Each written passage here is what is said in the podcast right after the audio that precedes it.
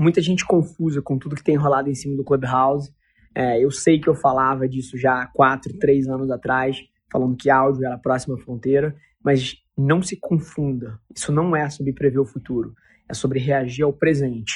Áudio já era massivo, massivo há dois, três anos atrás e só vai acelerar. A única diferença é que agora ficou na moda.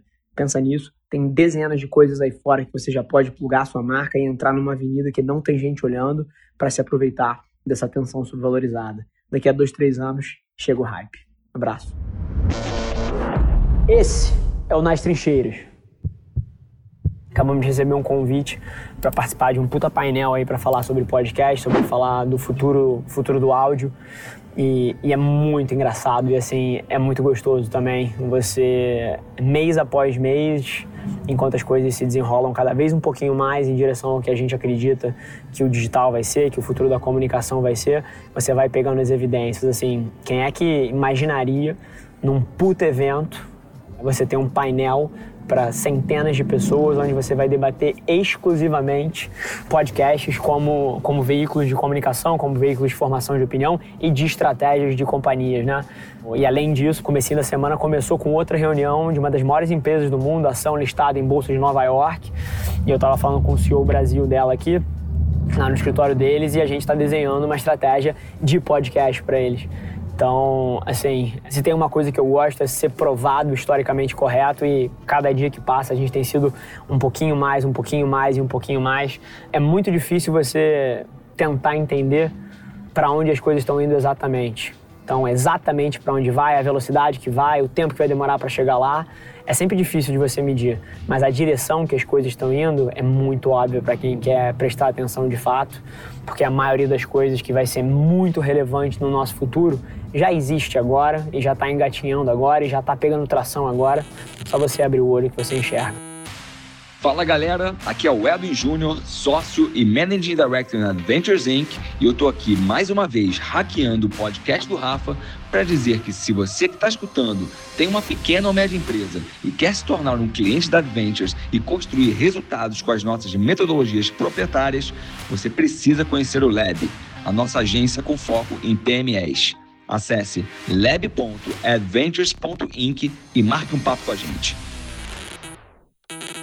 A alocação de mídia atual das grandes empresas pelas agências é criminosa. Criminosa. Eu estava agora, questão de duas horas atrás, gravando um, uma outra entrevista para um outro podcast que também tem uma audiência enorme e ele estava me contando uma história que eu conheço ser verdade por outras fontes, não a dele, mas dos outros centenas de milhares de produtores de conteúdo que existem por aí, que é o seguinte: esse cara tem milhões de visualizações por mês no podcast dele, bateu numa agência, olha que loucura e pediu para ser distribuído. Pô, você tem vários clientes, vamos fazer uma alocação de mídia aqui em áudio, a plataforma está crescendo, tem milhões de impressões por mês. A agência virou, pô, me dá seu Media Kit, me dá seu preço, bacana. Custa, tá um número fictício aqui, só para não me expor, tá. custa 10 mil reais. A agência, poxa, calma, mas 10 mil? Peraí, é muito baixo. Pô, para 10 mil eu ganho o meu BV aqui de 20%, eu vou trabalhar para ganhar 2 mil reais. Assim, com seus números, eu acho que a gente consegue cobrar 100. Isso é uma empresa alocando o dinheiro de outra pessoa de uma forma criminosa.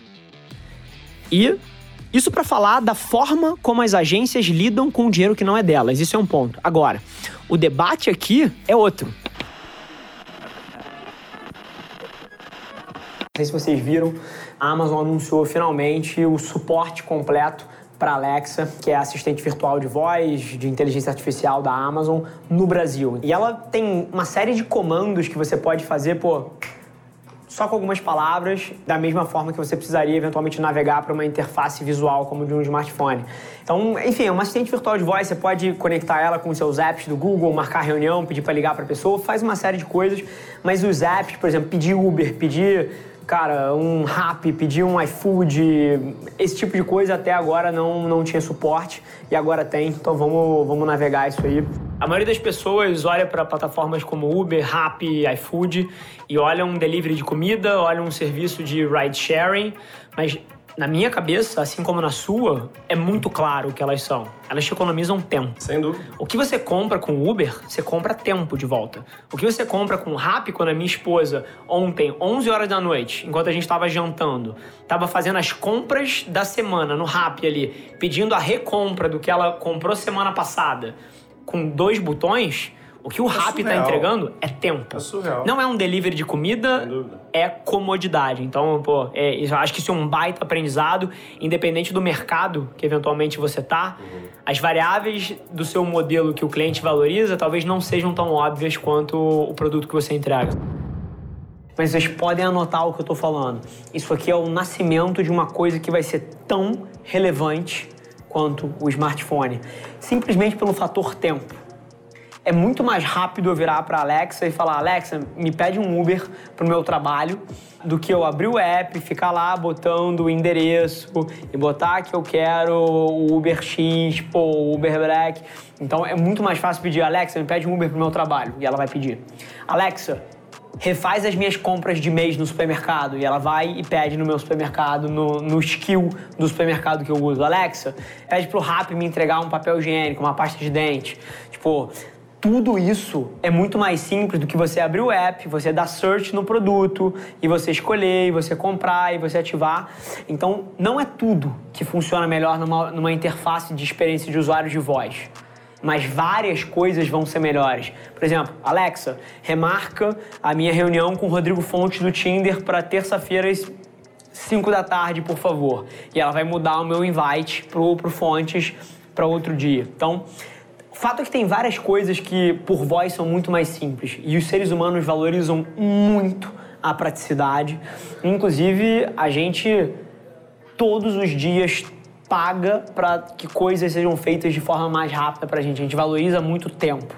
Tempo é uma das poucas commodities que ninguém pode comprar de volta. Então, o ser humano valoriza muito.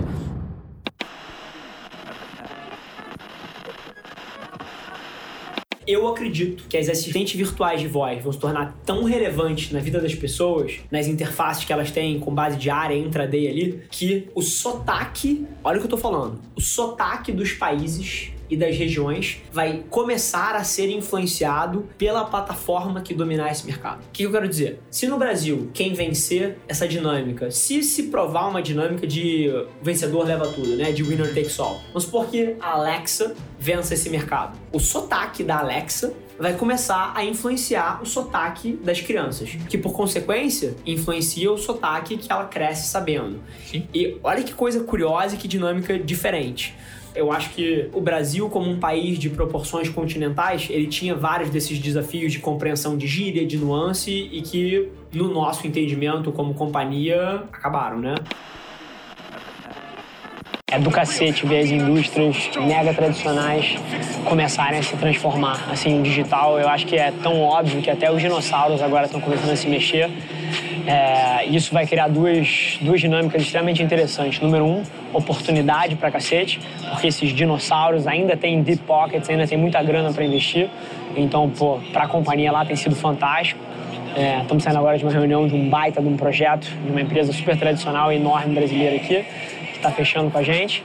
Mas agora já é o começo de uma dinâmica que eu sempre falei para vocês, que é o custo de oportunidade de você fazer marketing publicidade no digital vai aumentar drasticamente ao longo dos próximos 10 anos aí, porque esses dinossauros vão entrar com dezenas de milhões de reais no ecossistema e as dinâmicas de oferta e demanda simplesmente não funcionam tão bem, não vão funcionar tão bem quanto funcionam hoje em dia. Então o que a gente tem agora é quase que uma corrida pelo ouro. Eu falei isso na, na palestra para todo mundo ontem lá na agência, da inauguração do escritório, que a gente tem aí talvez de 24 a 48 meses de pura oportunidade no digital e quem fizer uso disso vai ter retornos desproporcionais. Esse foi mais um episódio da nossa experiência em áudio. E como eu já falei, eu adoraria saber que você está gostando do que a gente está compartilhando por aqui. Então não esquece, se você está tirando valor desse conteúdo, isso significar o um mundo para mim, que você tirasse um print da sua tela, postasse no Stories me marcando e aproveita para ir na sua plataforma favorita também e deixar um rating de cinco estrelas e um comentário lá, ajudando a gente a construir essa comunidade tão vibrante que move o Brasil para frente através do empreendedorismo e que fala desse Brasil que dá certo. É um prazer ter vocês comigo e a gente se vê no próximo episódio do podcast.